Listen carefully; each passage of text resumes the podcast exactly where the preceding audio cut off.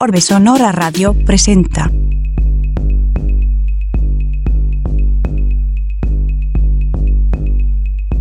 ...88.5 FM, Radio Universidad San Luis.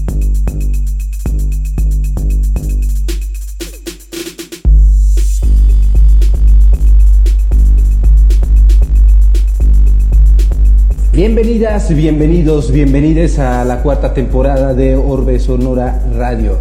Aquí Raz Leo les estaré acompañando en esta emisión transmedia. Hoy en cabina de Orbe Sonora la periodista Carla Hernández.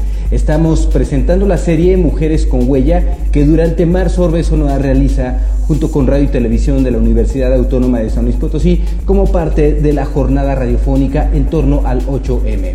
La música del show es producida por el español The Treasure. El track es Trapero de Trapo. Esta es la música del show.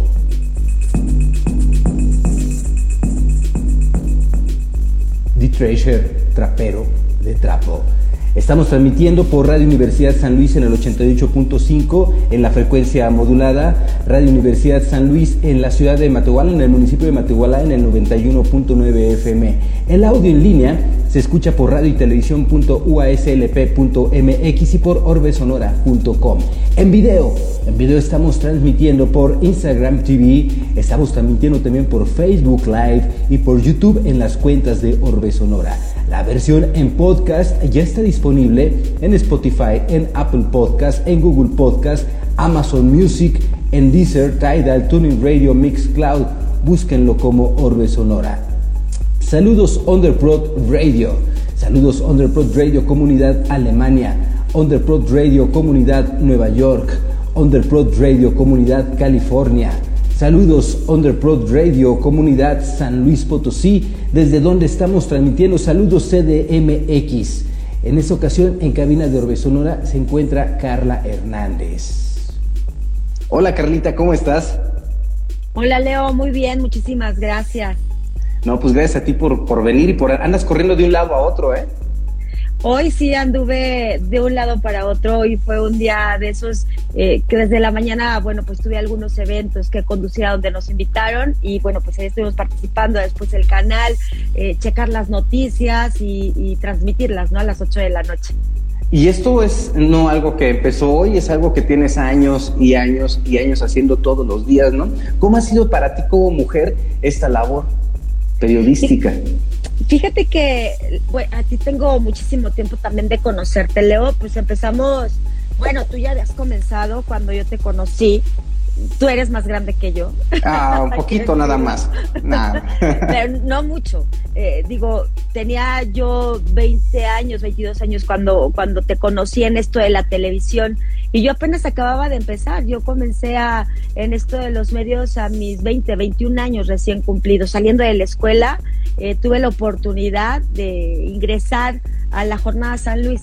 Entonces, pues de ahí de la jornada, mira, todo fue derechito, eh, trabajando, trabajando, dándonos a conocer, haciendo un poco de relaciones públicas, haciendo presencia gracias a la reporteada, estando, estando cubriendo la iniciativa privada. Este, bueno, pues ahí comenzamos. Y luego ya con lo de la tele, que empezamos ahí en cable, donde, donde tú también tenías unos programas con Eliane Saludos a, la querida Eliane que anda por en Australia. Y, y, entonces tú estabas ahí y, yo estaba chica. Entonces, fíjate que para mí el tema de, de, ser mujer en los medios de comunicación no ha sido tan complicado.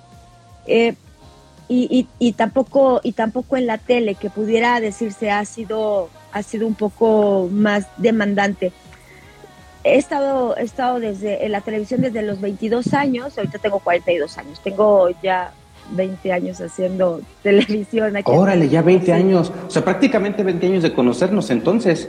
Así es, porque yo llegué en el 2002 a cable, yo llegué en el 2002 ah, a cable. Sí, sí, sí. Y, y entonces, pues acuérdate, cómo era el noticiero de pequeño, estábamos en una casita, un, un estudio muy pequeño, aquellas, aquellas anécdotas donde de repente estábamos transmitiendo este, e, en una, ¿te acuerdas? En la casa en la que transmitíamos, y de repente Michael, que era pues nuestro señor productor, ingeniero técnico de todo, pues nos diseñó en esa casita eh, un set muy bonito con, con una puentecita en, en, en este de patiecito muy lindo. Ah, sí. Y de, y de repente me acuerdo una vez que empieza a llover, ¿no? Michael, ¿qué va a pasar entonces? ¿Qué vamos a hacer aquí con, con nuestra escenografía? Pues métanse y ahí vamos, ¿no? Para adentro. Y me acuerdo que Michael dijo, pues hay que ponernos en una pantalla verde. Y ya, pero no contaba con que mi invitado iba a ser el presidente del Verde Ecologista, Manuel Barrera. Y entonces en la pantalla verde, claro que él llevaba una camisa verde y pues se, se cromaba, ¿no? Entonces esa, esa experiencia sí fue Michael, ¿qué hacemos? Bueno, esa fue una experiencia. Eh, se veía la cabeza ahí flotando del invitado. Nada más, le tuvimos que poner una chamarra, estaba lloviendo, era un estudio súper pequeñísimo, entonces el presidente en aquel tiempo, Manuel Barrera, se estaba, pero sí, acalorando demasiado, estaba su y Por las luces. Sí, y además con la chamarra que traía nada más, eh, de verdad, eh, el cuello es el que se le veía que estaba como que cromado, entonces sí, como dices, se le veía como en la cabeza. Bueno, saludos a Manuel Barrera, que hace mucho que no lo vemos, por cierto, el Partido Verde Ecologista ahora eh, de México en San Luis Potosí, bueno, pues está a cargo de, está en otras manos y, el niño verde a Manuel Barrera pues hace mucho tiempo que, que no, no sé nada de él, fíjate. Pero bueno, esa una de tantas anécdotas en este tema, porque ya me desvié un poquito, pero bueno, tengo otras anécdotas como el hecho de que en otra ocasión, este, Michael pues dijo, ¿a dónde nos, a dónde le hacemos? Porque todavía estaba lloviendo, ¿qué hacemos? Nos sacó, me acuerdo, a la cochera, pero no conta, y me, pon, me puso frente a la cámara y recuerdo que en esa cochera de repente un perro callejero mojado llega y se me pone en los pies y yo con la cámara enfrente de qué hago con este perro con que ahorita no me llegue y me muerda. Y yo le entiendo, no a cuadro con el perro en mis pies. Pero bueno, una de Yo recuerdo eso, sí lo recuerdo. Ah, ¿tú estabas? No, no, Y además la gente pasaba y se nos quedaba viendo así, ¿qué están haciendo estos aquí en la calle? ¿Cómo explicarles que no teníamos un estudio, no? O sea, no, teníamos dónde hacerlo, pero bueno, tantas anécdotas de la televisión que, que por supuesto que ha sido... Es, es, es muy demandante la, la, televisión. Digo, no, no lo ha sido en mi caso porque soy una mujer soltera, claro, que tiene a su novio, que saludos a Miguel porque nos está viendo también y nos está escuchando. Y, que, y, pero no tengo niños, ¿sabes?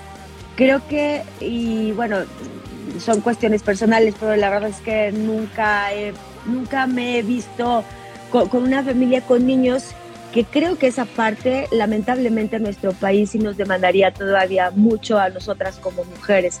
No hemos logrado avanzar eh, en el tema laboral y, profesional a la par. Me parece que todavía tenemos muchas cuestiones en las que ir avanzando. Y no creas, Leo, en algún momento de mi vida sí me pregunté eh, qué pasaría si yo tuviera un niño eh, o una niña, ¿no? Eh, es, eh, sería el hecho de, cambiar pues horarios, como todas las mujeres lo han hecho y como seguramente muchos padres de familia, muchos papás, porque no, actualmente queremos que este tema no sea solamente de mujeres, sino que también sea de hombres, el hecho de tener a niños y niñas en una familia. Entonces, pero sí, claro, que, me, lo, me, lo, pregunté en algún momento. ¿A qué horas? Yo antes las noticias las daba, eh, mucho tiempo las estuve dando por la mañana. Entonces yo decía, ¿en qué momento me voy a despertar para ir a dejar al niño antes de las 7 de la mañana? Porque yo a las 7 comienzo el noticiero y entonces termino a las 10 de la mañana y tengo que regresar al noticiero a las 4 de la tarde para salir a las 10 de la noche para preparar el noticiero entonces yo decía, sí, sí, sí se me hacía un poco complicado, pero mira, nunca estuvo y no ha estado como en mis planes el hecho de tener pues niño, un niño o una niña.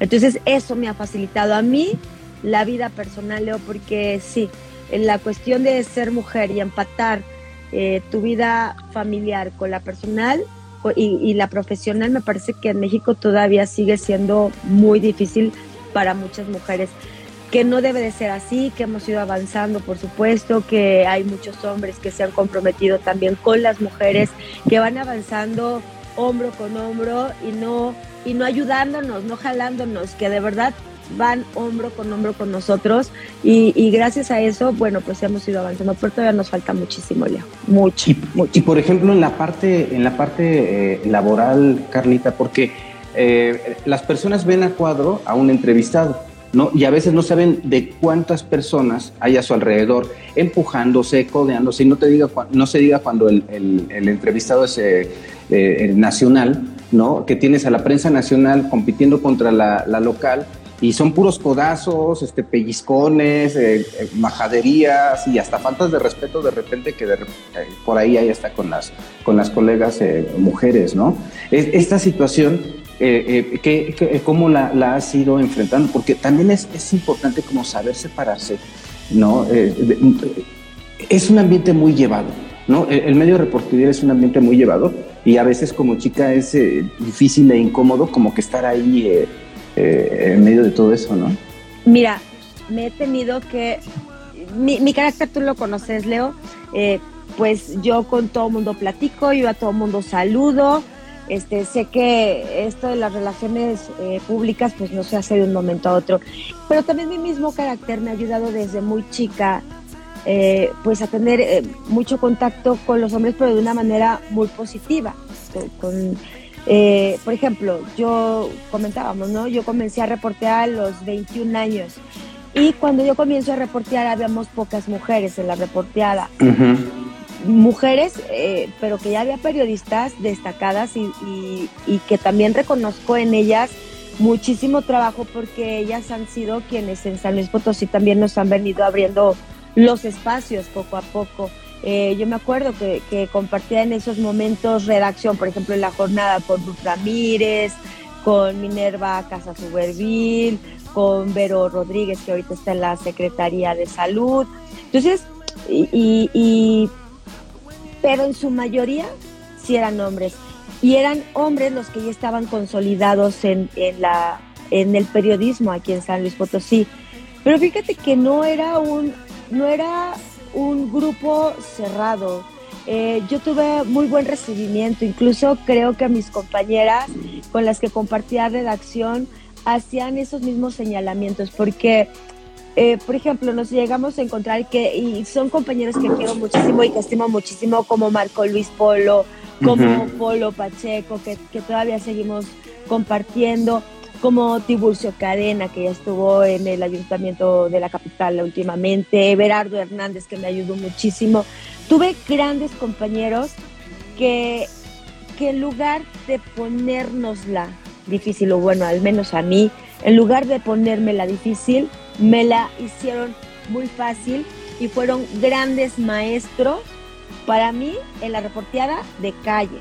Porque también, como tú lo mencionas, hay, hay que diferenciar. A ver, que en estos momentos yo estoy o podemos realizar, los, los periodistas podemos realizar muchas actividades y más eh, estando en la televisión. Eh, digo, me puedes ver en la televisión y, soy conductora, pero también me puedes ver haciendo una entrevista exclusiva y pues entonces ahí ya nos ponemos en la parte de, entrevistadora, pero también entonces nos vamos a reportear que me encanta hacer y cubrir las cuestiones sociales en San Luis Potosí eh, mucho eh, como tipo cultura, no sé, me, me, gusta mucho la reporteada, no tanto la política, lo hago, pero, pero bueno, eh, en esta parte de la reporteada también este, he tenido grandes compañeros y grandes maestros.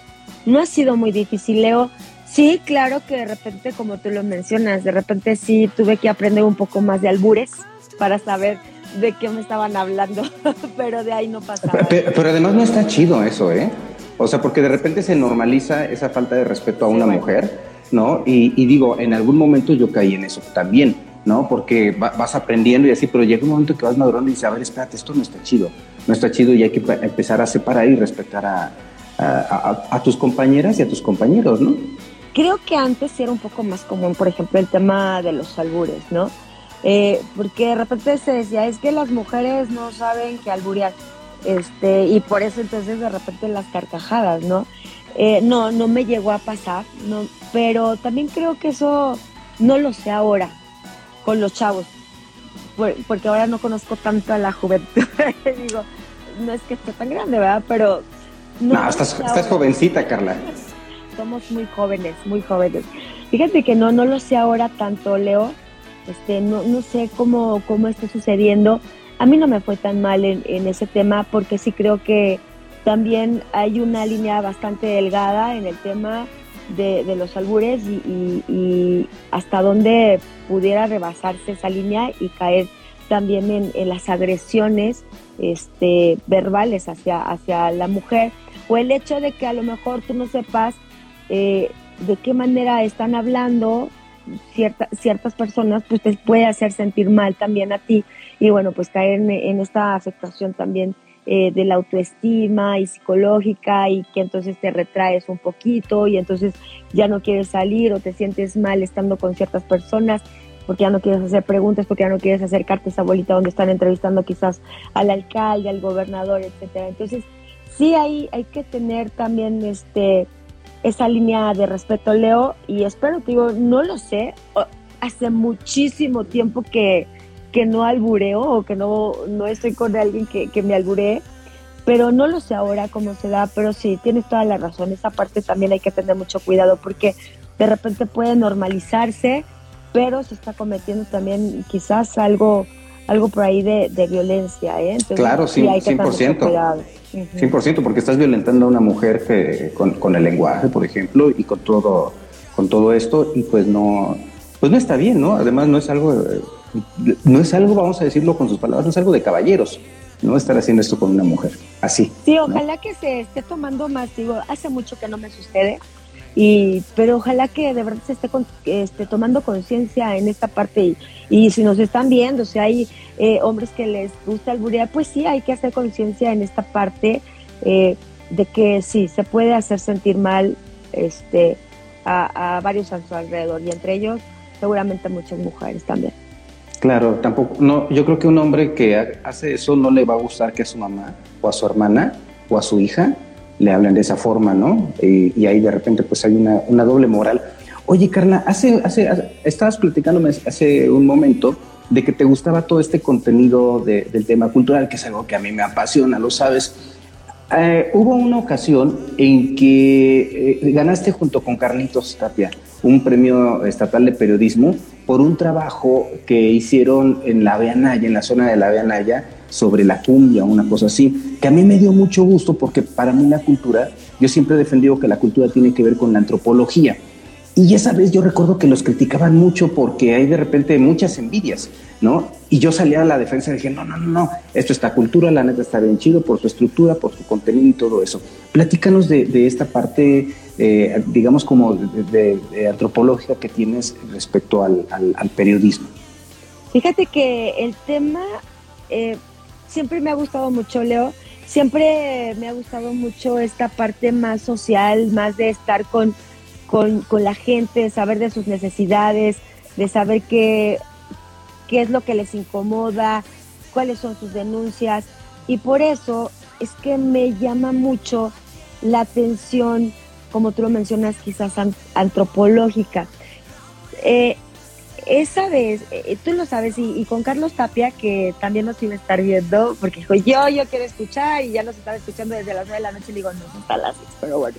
Saludos a, a Carlos Tapia, que, que, es un excelente camarógrafo y también productor y realizador, porque con él he hecho muy buen equipo, y no solamente yo, hay muchos, hay muchos compañeros que con Carlos Tapia, Pamela Esparza, por ejemplo, o Facundo Castillo también, que que le hallamos a Carlos Tapia y le decimos, fíjate que traigo las ganas de hacer esto, ¿tú cómo ves? Y él nos encuentra la manera pla para plasmarlo en el video. Yo no sé cómo es que imagina lo que nosotros traemos en la cabeza y lo que venimos imaginando, y él lo plasma en video. Entonces, en esa ocasión yo le dije, quiero hacer algo, eh, porque si se presentaron, no me acuerdo en qué festival, se presentaron estos chavos de la cumbia pacheca, eh, que estos chicos que, eh, que cambian la cumbia pacheca, ellos lo identificaban de esta manera, pero yo no conocía nada de eso. Pura marihuana se llaman ellos, saludo para ellos. Uh -huh. y, y, entonces se iban a presentar en Plaza del Carmen eh, estos chavos de pura marihuana. Y me dice Carlos Tapia, pues vamos, ¿no? Y, y él, me, él me insistía también que fuéramos. Dije, es que, ¿qué vamos a hacer? No, no le hallo, yo para ir a hacer un trabajo quiero, pues primero, ¿a qué voy a ir? ¿No? Plantear mi objetivo y también seguir una ruta de trabajo, ya sabes, tu hipótesis, luego ya vas desarrollando, entonces te imaginas cuál es este la parte fuerte, la parte de tu clímax, y entonces yo, y luego ya tu conclusión. Y yo siempre cuando tengo un tema en la cabeza me gusta como plantearlo así desde el comienzo para poderlo ir desarrollando. Eh, eh, entonces, ¿sabes? Yo le, me acuerdo que le digo a Tapi, le digo, ¿sabes qué?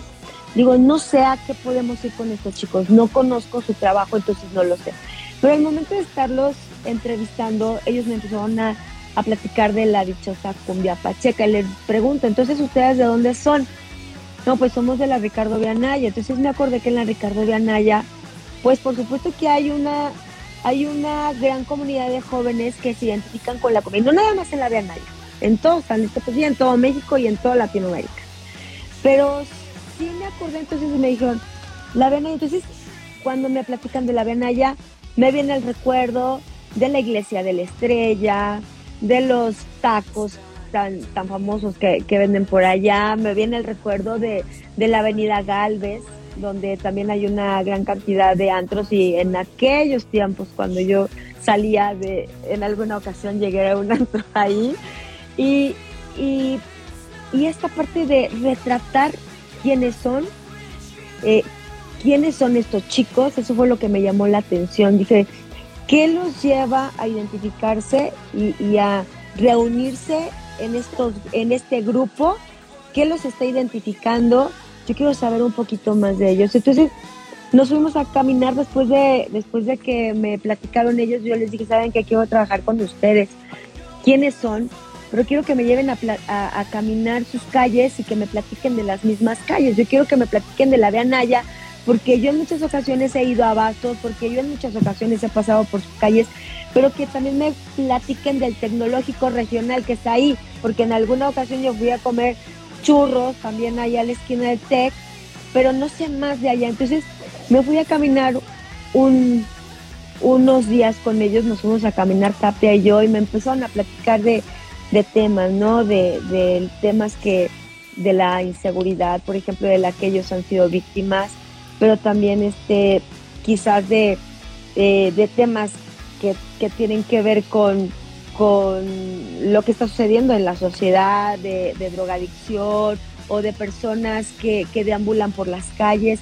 Y me encantó, Leo, me, me encanta esto.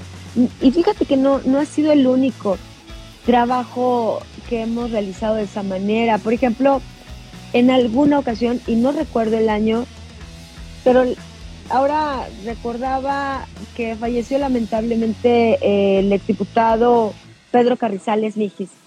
Lo llegué a entrevistar cuando él era eh, chico banda. Eh, ah, sí. Eh, sí, bueno, acababa de pasar esta parte y estaba trabajando con los chicos banda. Ah, ok. Para mostrarles y darles una, una salida o, o, buscar su reinserción. Más que salida, él buscaba actividades que lograran reinsertar a los chicos de la sociedad. Esa vez lo conocí porque yo dije, quiero conocer a los chicos banda. Entonces, Carlos Tapia tenía el contacto, fíjate, también con el tontín. También, bueno, pues eh, víctima de la delincuencia, pues eh, falleció el año pasado en el mes de octubre. Entonces Carlos Tapia me dice, pues yo conozco al tontín. Dije, pues sí, ok, vamos con el tontín, pero más que con el tontín, queremos conocer y yo quiero conocer a los chicos banda, donde se juntan, cuáles son sus colonias, eh, cómo, por qué pintan eh, las, las paredes de sus colonias, por qué en las noches, ellos también los identificaban la cumbia, dónde se reúnen, eh, a qué antros van. Y entonces fue de esta manera también como dimos con el Mijis, a través del tontín, dimos con el Mijis. Y entonces el Mijis nos, nos vinculó y nos, y nos hizo la relación con unos chicos banda, hijo, del Arbolitos, me si no mal recuerdo era del Arbolitos. Y nos fuimos, Tapia y yo nos fuimos un día, una noche, a, a la esquina con ellos. Entonces ahí estuvimos con ellos y pues estuvimos conviviendo y de repente se estaban pasando la caguama entre ellos y entonces yo así como que y me la pasaron y yo, ay Dios mío, pues bueno, pues ahí también eh, te tienes que sentir parte, ¿no? Pues para, me parece que para hacer este tipo de trabajos sí es muy importante que lo vivas, que vivas un poco la experiencia y que puedas retratar finalmente eh, lo, que, lo que está sucediendo en esta sociedad. Y esa vez hablamos de los chicos banda y también hablábamos de que urgían políticas públicas necesarias para lograr su reinserción, porque muchos chicos banda y ellos nos lo platicaban, que ellos se sentían muy rechazados por, por esta parte de los tatuajes, por esta parte que algunos habían estado quizás eh, por un delito menor en, en la cárcel, pero que ya estaban fichados y entonces para ellos era muy difícil también conseguir al, algún empleo y estaban siendo rechazados por la sociedad. Me parece, y estos temas de verdad, Leo, me, me gustan mucho. Y, y, con ese también ganamos un premio de periodismo. Y un último premio de periodismo es uno que hicimos en el Mercado República. Porque yo desde chiquitito iba al Mercado República y pues mi mamá me enseñó a ir a este mercado y me llamaba mucho la atención quienes viven alrededor, quienes vienen a este mercado, a, a quienes nos traen desde pequeños, desde cuándo este, este, está este lugar que, que aglutina y a tantas personas y de todos los sectores de la sociedad. En algún momento hemos ido al mercado de República, pero también me encantaba esta parte de ir al mercado sus olores, sus colores, sus sonidos, eh, la parte oscura que, que, de repente le tenemos miedo al entrar al estacionamiento y saber qué pasa. Bueno, pues simplemente hay lavacoches que ellos también se quejan porque nos platicaban que, que, que muchas veces se, le, se, les rechaza porque eh, hay, ha habido robos allá abajo en el estacionamiento y que a ellos les les vinculan o les echan la culpa o los hacen responsables de lo que está sucediendo cuando dicen nosotros no somos y nosotros también estamos pidiendo más seguridad porque entonces eh, somos eh, sujetos a una investigación, a un señalamiento, etcétera. Entonces, sí me encanta este tema de la parte social o antropológica, pero es que también yo también creo, Leo, que tiene que ver directamente con la cultura, porque si retratamos, y yo espero que en alguna ocasión, cuando pasen los años, se puedan ver este tipo de trabajos y digan, esto es lo que sucedía en San Luis Potosí, esto es lo que estaba sucediendo con su sociedad, eh, estos son los lugares en donde se concentraban las personas, de esta manera se reunían, de esta manera socializaban, de esta manera, entonces yo sí creo y por eso también me gusta hacer estos trabajos porque sueño que, con que en algún futuro alguien los vea y se pongan a analizar lo que estaba sucediendo en San Luis Potosí hace algunos años, que espero que las condiciones sean mejores y que por eso los vean y, y busquen estos trabajos, Leo. Claro, y, y no, y, simplemente en la, en la realidad, ¿no? Tú nos comentas cómo el periodismo te ha aproximado a estas realidades, cómo te vas involucrando, les das voz a, estos sectores de la sociedad que son marginados, que viven en, precariedad eh, regularmente, y eh, el, periodismo, pues al final va documentando el día a día de lo que está ocurriendo, ¿no? En, en la, la sociedad va eh, escribiendo la historia, ¿no? Estamos platicando con Carla Hernández, una mujer periodista que nos acompaña hoy en cabina de Orbe Sonora y nos aborda parte de su experiencia en, eh, tanto en la parte de conducción a, cuadro en la televisión, donde ella lleva ya 20 años, eh, es, una gran carrera la que trae, pero también en la parte en donde el periodista sale a la calle, ¿no? A encontrar voces que necesitan decir algo. Carlita, eh, hoy hay un fuerte eh, eh, enlace entre mujeres periodistas, hay inclusive una red de, mujeres periodistas que han, eh, a, diferencia de este tiempo que platicábamos eh, en los inicios hace 20 años, hoy, hoy, hoy ya, ya son más mujeres que las que entonces había, ¿no? Y se genera una red de mujeres periodistas porque es importante que una mujer siempre se esté respaldando, ¿no? Que, y, más en, en, este ambiente, ¿no? Eh, eh, a veces eh, se le dice algo a, una mujer y dices, ay, ¿a poco sí es cierto, no? Y se duda de, de ella, ¿no? Entonces una mujer siempre debe de proteger a, a, a otra mujer eh, respecto a una postura, ¿no? Mostrar, mostrarle una credibilidad, generar una empatía. Y esto se debe de generar también desde la parte laboral. Eh, ¿Tú cómo observas el trabajo que se está haciendo ahorita eh, con, esta red de mujeres periodistas eh, en San Luis Potosí? Fíjate que, como tú lo mencionas, Leo, sí creo que debe de haber esta parte de la sororidad. Y no solamente a través de las mujeres que, que, están compartiendo en esta red de periodistas, me parece que, que el trabajo y la sororidad va más allá y en todos los ámbitos. Como tú lo mencionas, ahora hay muchas mujeres haciendo periodismo en San Luis Potosí. Y, eh, pero todavía me parece que no somos suficientes o todavía no hay que cantar victoria, porque todavía sigue habiendo, eh, no discriminación, pero todavía sigue habiendo esta parte de eh, condiciones laborales que, que, se pueden mejorar para, para todas las periodistas. Fíjate que que hablando de esto, eh, en alguna ocasión me han llegado a preguntar, Leo, que, que si yo he apoyado a las mujeres, que si para mí ha sido difícil como mujer ingresar al tema, de, al tema del periodismo. Yo te lo comentaba, para mí creo que he corrido, no sé si he corrido muchas, con mucha suerte, pero creo que en San Luis Potosí se nos han dado las condiciones para avanzar por el camino que hemos querido. Sí creo que han estado dadas las condiciones. Y te lo digo porque eh, de repente eh, platicábamos de cuando inicié en esto, ¿no? que, que comencé la jornada y de repente compañeros hombres me invitaban a participar en proyecto de radio. Y, y le agradezco, por ejemplo, a, a, las personas que siempre han estado apoyándome, que siempre han tenido puntos de vista positivos para mí, sobre todo pues eh, referencias positivas eh, hacia mi persona. Entonces, gracias a, gracias a ellos, me invitaron al radio y después me invitaron a la televisión. Y en la televisión tuve la oportunidad, Leo, de, de ser jefa de noticias, ¿no? De, de ser jefa de información. Yo nunca he visto el tema de género como un impedimento para tomar una decisión en torno a la contratación o no de una persona, por ejemplo, para, para ser reportera o reportero. Eh, a mí me llegaban de repente, pedía currículums, necesitaba, estábamos en Cable Leo y de repente era muy difícil conseguir reporteros por el tema del sueldo en cable. Claro. Entonces, ajá, entonces sí tenía una rotación de personal que luego los muchachos me decían es que no me quiero ir, jefa, pero yo estoy aquí muy a gusto, pero por el tema del sueldo me tengo que ir.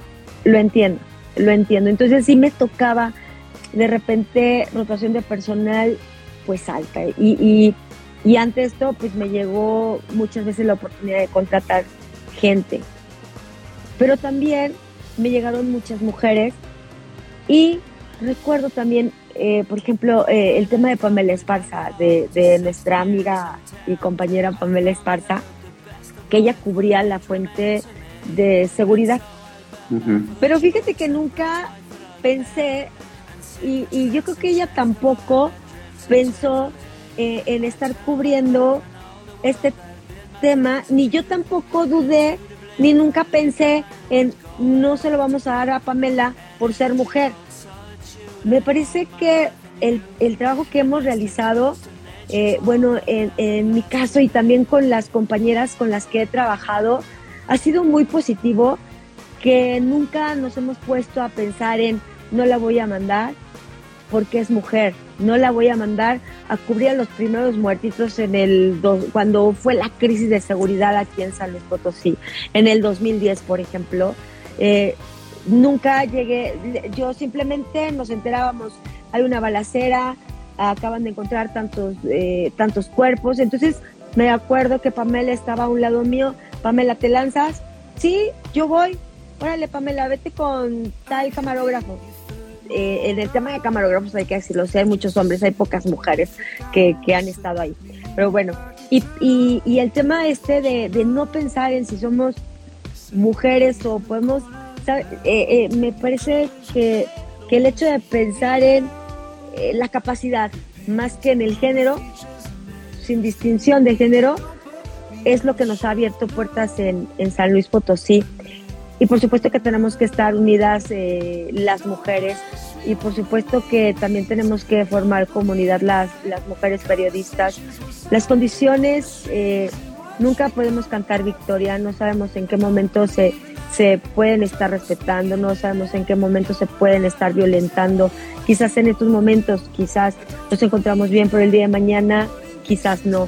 Entonces, sí, siempre tenemos que estar formando una, una comunidad y una, una red y, estamos y tenemos que tener el tema de la sororidad siempre siempre en la vista, Leo. Me parece que, es muy importante. Y no solamente para las mujeres periodistas.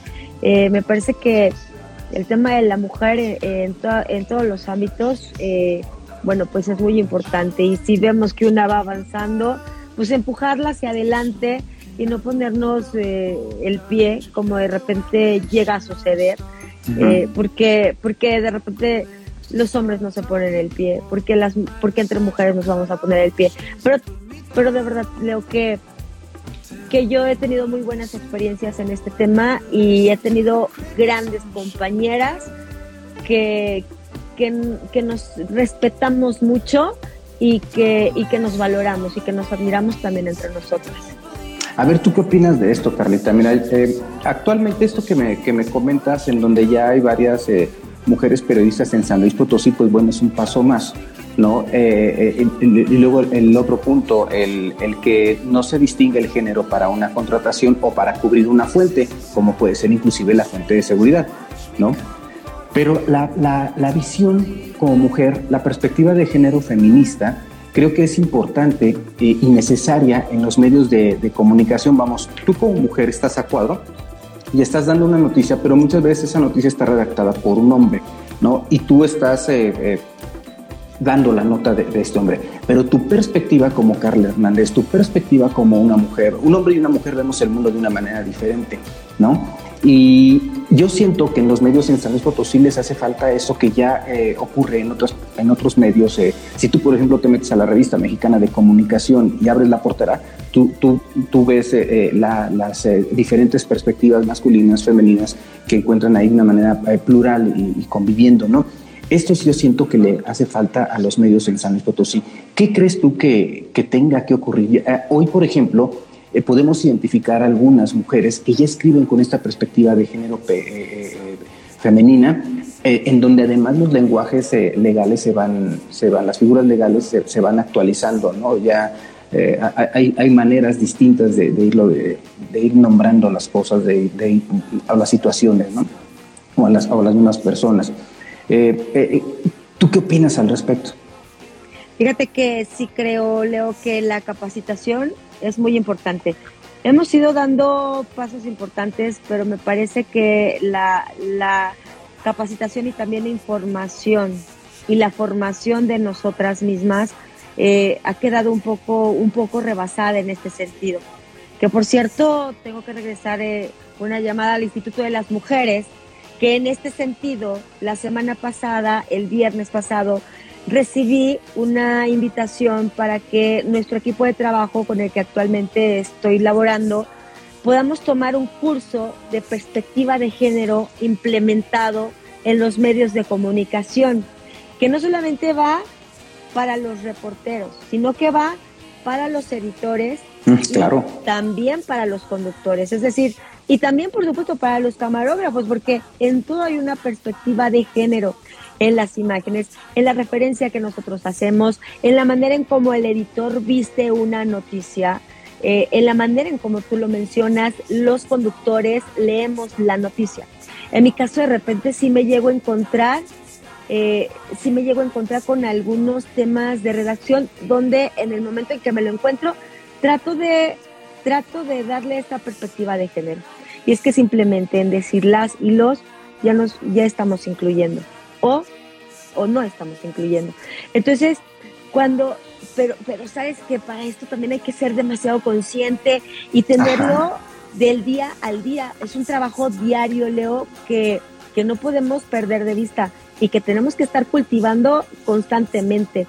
Eh, y te digo, eh, sí hemos recibido algunos cursos de capacitación. Por ejemplo, en mi caso he recibido eh, cursos de capacitación en temas de inclusión, pero, eh, pero me, me parece que todavía nos falta más capacitación eh, eh, en el tema de, de, género y en el tema de, de la mujer para desde porque los medios de comunicación todavía pues hay que decirlo seguimos educando Leo hay muchas personas que, que, toda, que todavía se siguen educando a través de, de la televisión de la es, es el punto es el punto que al final el medio de comunicación eh, al informar a la sociedad del día a día está construyendo realidades, ¿no? Y bueno, si lo hace, hace con objetividad, pues construirá democracias, ¿no? Así es. Y, y como tú lo mencionas, eh, me parece que es un trabajo que se hace, que se tiene que hacer con objetividad, siempre presentando todas las partes. Nosotros eh, como medios de comunicación no, no podemos ser eh, no podemos ser juez y parte. Eh, nosotros como medios de comunicación me parece y el compromiso que siempre hemos tenido y de manera personal lo he asumido en mostrar las dos caras de una moneda para que la sociedad, para que el público que nos está viendo, el público que nos está leyendo, el público que nos está escuchando, pues eh, se forme su mejor opinión. Por supuesto que le tenemos que presentar las dos caras de la moneda de la manera más amplia para que el público tenga la posibilidad de formar su opinión, pues sobre todo de, de, de mantenerse muy bien informado y, y, pues ellos mismos crear su, su punto de vista, Leo. Claro, eh, ¿tú te has encontrado en alguna ocasión personas que pues obviamente no conoces, pero a ti te conocen porque pues te ven a cuadro y que te lleguen, oye Carla, fíjate que te agradezco porque gracias a esta información cambió mi perspectiva o, o, o pude apoyarme en esto. Y no necesariamente en un trabajo directo que tú hayas hecho, sino en el trabajo de algún colega que, que tú estás eh, difundiendo al, al, aire, ¿no? O conduciendo al aire. Fíjate que, que así directamente hay, hay muchos comentarios. De repente leo, bueno, desde lo más sencillo que quizás te desde lo más sencillo que haces una denuncia y que gracias al medio de comunicación, porque me, nosotros somos una vía, Leo, simplemente, uh -huh. y, y, ese es nuestro trabajo, y yo así lo, lo considero. Los medios de comunicación somos una vía, somos el contacto entre la sociedad y las, los entes gubernamentales que pueden resolver o ayudarnos a resolver. Y somos una vía para que para exponer todos estos conflictos y, también denuncias y exigencias que se hacen desde una sociedad o incluso para también eh, re, reconocer aquellos puntos que se han hecho bien. Entonces, me, me han llegado, por supuesto, eh, algún comentario de que gracias a ustedes este, me resolvieron este problema ¿no? de drenaje, pero también hay algunos otros puntos que, que no que también nos llenan de satisfacción, como el hecho de que ahora empiezas a difundir, Leo, alguna alerta Amber, y entonces uh -huh. toda esta difusión pues te ayuda a la localización de las personas. Pero hay algo que sí me dejó también eh, y, y, me ha dejado muy satisfecha y que le agradezco a esta persona que se ha acercado un día y me lo haya dicho. Eh, porque una, una compañera, una ex compañera, una amiga, que, que trabajó con, conmigo en cable, de repente me encontró en la calle y me dice, Carla, y yo, sí, ¿te acuerdas de mí? Luego, por supuesto, eres tal persona. Me dice, es que yo nada más quería acercarme contigo porque tú me empoderaste. Órale. Y sí, es, fue increíble, ¿sabes? Jamás me lo habían dicho. Dije, ¿yo? Sí, Carla, muchas gracias por empoderarme porque tú me empoderaste. Dije, pues eh, no me daba cuenta quizás de, de lo que yo estaba realizando en cable de, de, mi trabajo, del hecho de que en algún momento en que no la querían quizás dejar salir a reportear, yo me amachiné, yo dije, ¿por qué no va a salir? Porque ella tiene que salir y bla, bla, bla, bla, ¿no? Entonces, sí, la verdad que, que pues es, es lo que te deja la satisfacción, Leo, que, que puedes causar impacto muy positivo en, en, las personas y creo que eso es a lo que venimos a esta vida, ¿no? A causar ese tipo de impactos positivos. Y además el hecho de creer en tu trabajo y creer en el trabajo de los demás, ahorita que mencionas a, a esta compañera, eh, en varias ocasiones yo veía cómo eh, precisamente apoyabas a mujeres y las empoderabas eh, y decías, claro, tiene que salir a la calle. Y si ese momento no se hubiera dado, si esa mujer eh, periodista en ese momento hubiese tenido un hombre jefe, su vida hubiera sido otra, no nada más en lo laboral, sino también en lo personal. Y creo que, no sé qué tan consciente estés de esto, pero eh, creo que te tienes que sentir muy bien porque has apoyado a, muchas mujeres en el aspecto laboral. Eh, y te lo digo así desde afuera que lo observaba. ¿no? Y dije, órale, qué padre, qué padre que estaba y qué chido que está ocurriendo esto pues, eh, eh, con Carla, simplemente por el hecho de decir, creo en ti y, es mi postura como mujer y mi postura como, como profesionista también, ¿no? Y, sí, está muy chido. No, no me daba cuenta, Leo. Yo solamente iba y hacía mi trabajo, no, no, no me daba cuenta de lo que podía suceder con ellas. No sé cómo habrá sido si ellas hubieran tenido un hombre jefe, porque tampoco me quiero dar este... Imagínate, Carlita, que tú no estabas y estaba otra persona, de, eh, si quieres, de, la misma, de los mismos de ahí, que pudo, haber sido su jefe, ¿no? Simplemente el que decía que ella no salga porque está muy chiquita y es mujer. Imagínate cómo hubiera sido. Sabes que también, por ejemplo, en algunas ocasiones que llegué a irme de vacaciones, y que yo consideraba que había compañeras mujeres que podían quedarse a cuadro y de repente mis jefes me decían, no, porque a lo mejor no les gustaba del todo su apariencia física o no les gustaba su manera de cómo hablaban o no les gustaba su cabello, no sé. Pero yo insistía, Leo, en que tenían que tener una oportunidad, porque a, a mí me dieron esa oportunidad, Leo porque también luché por esa oportunidad, porque en algún momento quizás eh, estuve fuera de cuadro, pero yo seguí insistiendo aún y a pesar de que las cosas tampoco estuvieron tan fáciles en cable, porque yo tenía también jefes hombres.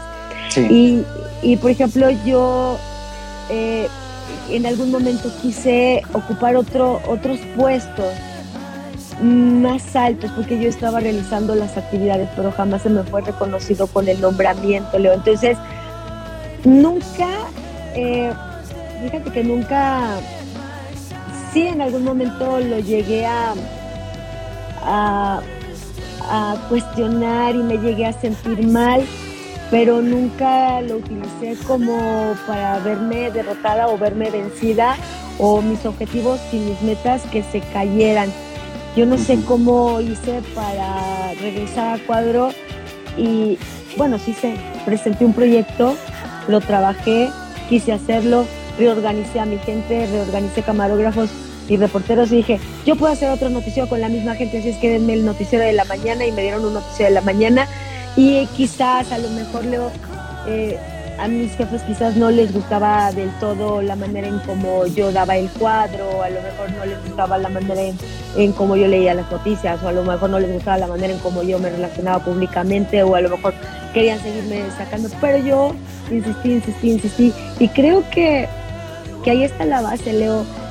Digo, no, no, no la he tenido tampoco tan fácil, no, porque también eh, también me enteré en algunas ocasiones que, que, querían que yo ya no estuviera ahí pero gracias también a algunas amistades que pude hacer, me mantuve, Leo, eh, en ese lugar y porque también llegaron otras personas que me apoyaban entre los mismos jefes, oye Carlita, está sucediendo esto, entonces mira, hay que hacerle por aquí, te recomiendo y cuídate de esta persona. Así me llegaban, Leo, y, y, lo, y, lo, y lo agradezco muchísimo porque hubo también, así como personas que a lo mejor no creían en mí, que no me querían dar esa oportunidad, o, o que me la habían quitado esa oportunidad, también hubo personas que estuvieron siempre al lado mío y que también me daban oportunidades. Entonces, quizás no, no tuve el puesto, eh, el nombramiento que, que, quería, pero sí tuve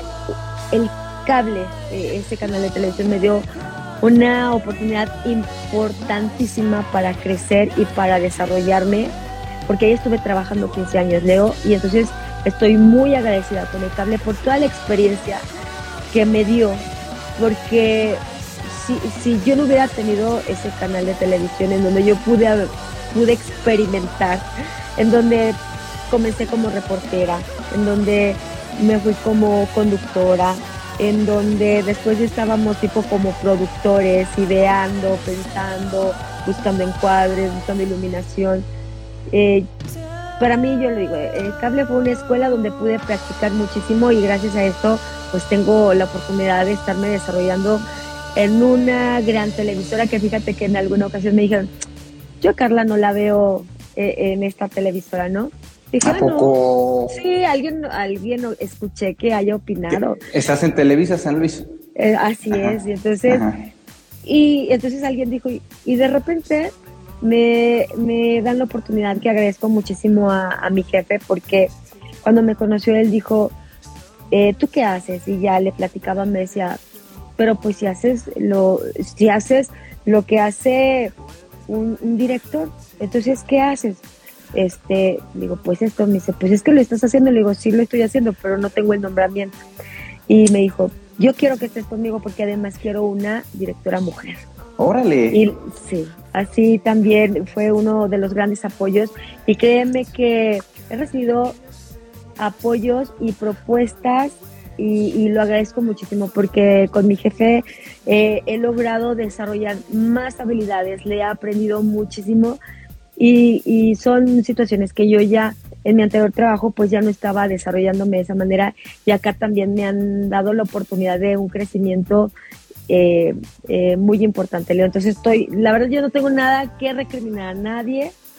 Creo que lo que nos sucede son experiencias de vida. Creo que si en algún momento me, he llegado a topar con obstáculos o con ciertas personas, son, son experiencias de vida que simplemente me han llegado a decir, ah, ¿no crees que lo pueda hacer?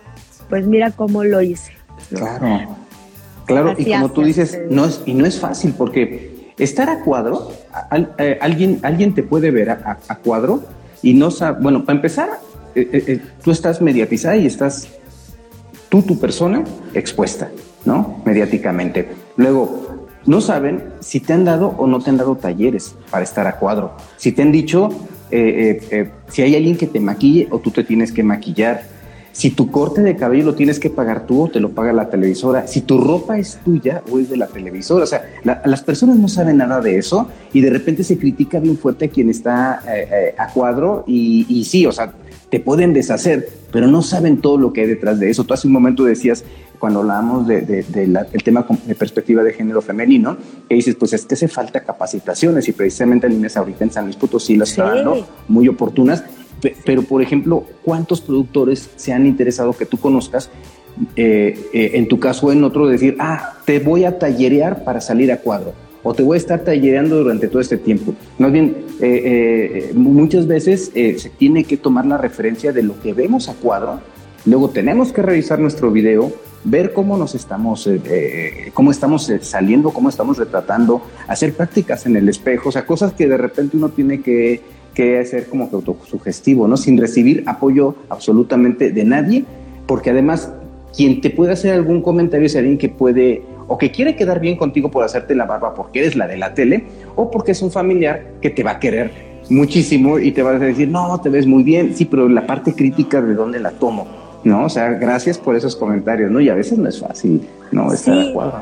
Es, es, es un poco complicado. Fíjate que, eh, pues, cuando yo entré a mi primer trabajo en la televisión, este, pues salí directamente de la escuela y en la escuela si bien, si bien te, bueno, en aquellos entonces, en el 96-2000, hace 22 años, Leo, estoy por allá, pero bueno, eh, fíjate que no era tan, ahora no lo sé, pero para mí no, no fueron esos talleres tan extensos o tan, tan a fondo como debí de haberlo llevado. La escuela en aquellos momentos nos daban un poquito de todo. Y entonces salías a la, a la realidad, a ver dónde me inserto, a ver en qué quepo, a ver dónde me contratan, porque entonces nos decían los todólogos, éramos los que sabes hacer de todo, pero no te especializaste en nada. Y eh, ahora me parece que las cosas han ido cambiando en la Escuela de Ciencias de la Comunicación, en la Facultad de Ciencias de la Comunicación, eh, pero como tú lo mencionas, es, es un poco complicado, pero tampoco culpo al público, Leo, porque es, es nuestro deber de, eh, el hecho de presentarnos bien y el hecho de, de, estar eh, bien informado y el hecho de, conocer y el hecho de estar bien maquillados, es que es un todo. Eh, la televisión es un poco más compleja porque englobas todo, englobas desde tu voz, tu imagen, pero también tiene que ver la iluminación, pero también tiene que ver el estudio, pero también tiene que ver tu, formación profesional como periodista, como entrevistadora, los conocimientos que tienes de, lo que está sucediendo. El hecho de estar en la televisión es un poquito complejo, Leo. Eh, sí, sí, es, sí ha sido un poco difícil, pero la verdad es algo que me encanta. Y y pues espero estar en esto por mucho tiempo más. Así, se va, así va a ocurrir, Carlita. Y una ventaja que tú tienes es que eres periodista, porque muchas veces, a, mí me tocó trabajar en una televisora y producir un noticiero en donde si una eh, chica en un certamen de belleza decía, yo quiero ser yo quiero ser conductora de noticieros que no tiene nada de malo que lo sea, pero no, pero no trae la formación, ni le van a dar un taller para ello. Entonces, te la ponían, porque no la escogías, te la ponían como conductora y entonces tú le tenés que ir explicando un poco para que se fuera involucrando, pero pues a veces no tenían el perfil, ¿no? Entonces, quien, tiene que, quien da cuadro eh, en, televisión las noticias, pues necesariamente yo siempre he dicho tiene que ser una periodista. Y aquí tú lo eres y tienes esta ventaja porque hasta sabes en un determinado momento leer los subtextos de la, de la información, o sea, qué hay detrás de esta nota, qué hay detrás de, esta información, eh, eh, cuál es el objetivo de que se exponga esta, esta situación, ¿no? No nada más, ah, sí, voy a decir esto porque, porque aquí lo dice así, ¿no? Y luego vamos a decirlo también, hay muchas mañas dentro del periodismo, eh, eh, hay pocos eh, periodistas por los que se puede meter la mano al, fuego, ¿no? Porque de repente el, el, hecho de que alguien maneje información, pues está en el interés de alguna cúpula en el poder. ¿No? Eh, que en un determinado momento puede hasta manipular esta información o comprometer a, un periodista. Y tú como conductora te das cuenta del subtexto que puede haber detrás de la nota, que puede venir desde eh, maniqueada por el, por el propio eh, periodista hasta por alguien, alguien ahí, ¿no? Y al final es tu cara la que está saliendo a cuadro. O sea, la persona no va a decir, ah, aquel periodista está coludido o aquella periodista, no, sino es Carla la que lo dijo a cuadro, ¿no? O sea, va tu credibilidad. Y a lo más que aspira un noticiero es a la credibilidad, a lo más que aspira la noticia es a, la credibilidad. Entonces, pues sí te toca una chamba ahí medio, medio difícil de repente, ¿no? Sí, como lo mencionas, eh, eh, los noticieros son credibilidad. Y más en estos momentos con el tema de las redes sociales, donde nos hemos encontrado un abanico muy amplio de posibilidades, donde todos los ciudadanos incluso pues pueden ser reporteros, podemos ser reporteros porque ya tenemos un celular en la mano. Y me parece que el tema de la credibilidad es muy, muy, eh, muy importante, Leo, porque ahora podemos enterarnos a través de las redes sociales, pero pueden ser fake news. Y, y nosotros como periodistas y como comunicadores comprometidos con la veracidad, pues tenemos esta parte de la credibilidad, porque entonces te puedes enterar a través de las redes sociales, pero si una cara conocida o una voz conocida no lo sustenta, hay que tener cuidado, podría ser una, una fake news.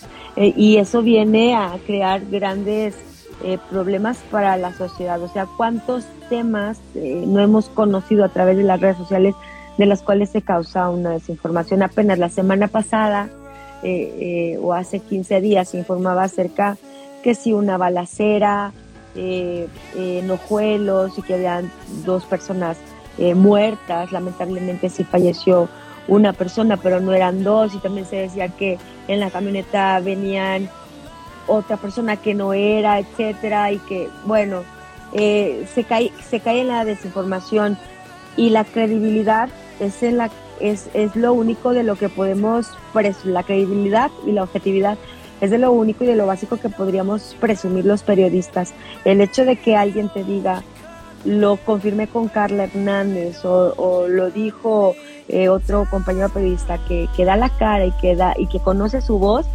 eh, me parece que es el plus ahorita que también tenemos y que tenemos que seguir explotando y que no podemos pues dejar de lado, ¿no? En estos momentos. Oye, Carlita, ¿y ahorita qué planes traes? Eh, ¿Tienes eh, como que ganas de hacer un proyecto o traes en puerta de un proyecto que se pueda platicar? Fíjate, Leo, que ahorita, eh, bueno, pues en, en, en, la televisora donde estamos, estamos muy contentos porque estamos eh, participando de este proyecto que donde se están conjuntando eh, una plataforma, una plataforma informativa muy importante. Ahorita sí estamos un poquito nerviosos también aquí en San Luis porque se nos está tomando más en cuenta para hacer colaboraciones con, la sede central que está en la Ciudad de México. Eh, y ahorita estamos trabajando con eh, de la mano con, los cuatro canales importantes de, televisión y, estamos haciendo enlaces constantemente y entonces también ya vamos a a estar creciendo en, en redes sociales eh, y también ya vamos a participar de, de, esta de una nueva plataforma de televisión. Entonces creo que una nueva plataforma de, de internet y, y esto me tiene medio saturada Leo medio saturada hemos tenido un cambio de imagen que arrancamos apenas el lunes y tú sabes que un cambio de imagen a veces este ya te va pareciendo que si una cortinilla salió bien, que si ya se me trabó, que si estaba mal, que si me pasaron otra. Entonces, este, en eso estamos ocupados ahorita, en este crecimiento que tenemos de parte de la empresa, que nos emociona mucho porque, porque reitero, estamos participando ya de manera directa, haciendo enlaces, este, hasta la Ciudad de México, eh, compartiéndoles notas eh, diariamente. Y, bueno, pues en este crecimiento yo, yo voy a andarle, pero sí, eh, la verdad es que también quisiera, eh, pues, eh, no sé, otro proyecto por ahí que no, no, no lo quiero adelantar para que no se nos se ve, pero por ahí de el segundo semestre de este año espero este que podamos estar compartiendo otro proyecto por ahí también en la televisora actual en la que estoy trabajando, Leo. Seguramente así será, Carlita. Seguramente así será porque pues tú eres una mujer que, como dices eh, en tu reportaje, eh, te pones objetivos y ves la manera en cómo ir haciendo los caminos para que sucedan las cosas. Carlita, muchas gracias por haberte dado una vuelta aquí a, platicar sobre ti, sobre tu trayectoria. Felicidades por tu trabajo. Eh, son más de 20 años los que, los que, los que tienes como periodista y pues actualmente te has convertido en, una mujer eh, en la televisión local que lo que dice es un referente de la noticia. Muchas felicidades y muchas gracias. Muchas gracias a ti, Leo, y sobre todo por estas palabras y por esta consideración que, que me has hecho. Eh, pues sí son muchos años ya trabajando también y, juntos y, de conocernos. Y bueno pues también un agradecimiento porque sé que tu espacio se está consolidando y bueno pues seguirás creciendo porque esto de las redes sociales también y de los podcasts y en la radio bueno pues todavía seguimos creciendo. Así es que muchas felicidades por tu espacio Leo y aquí estamos a la orden para lo que se ofrece gracias Carlita. Te mando un abrazo que estés muy bien. Gracias un abrazo Leo. Buenas noches. Bye. Orbe Sonora.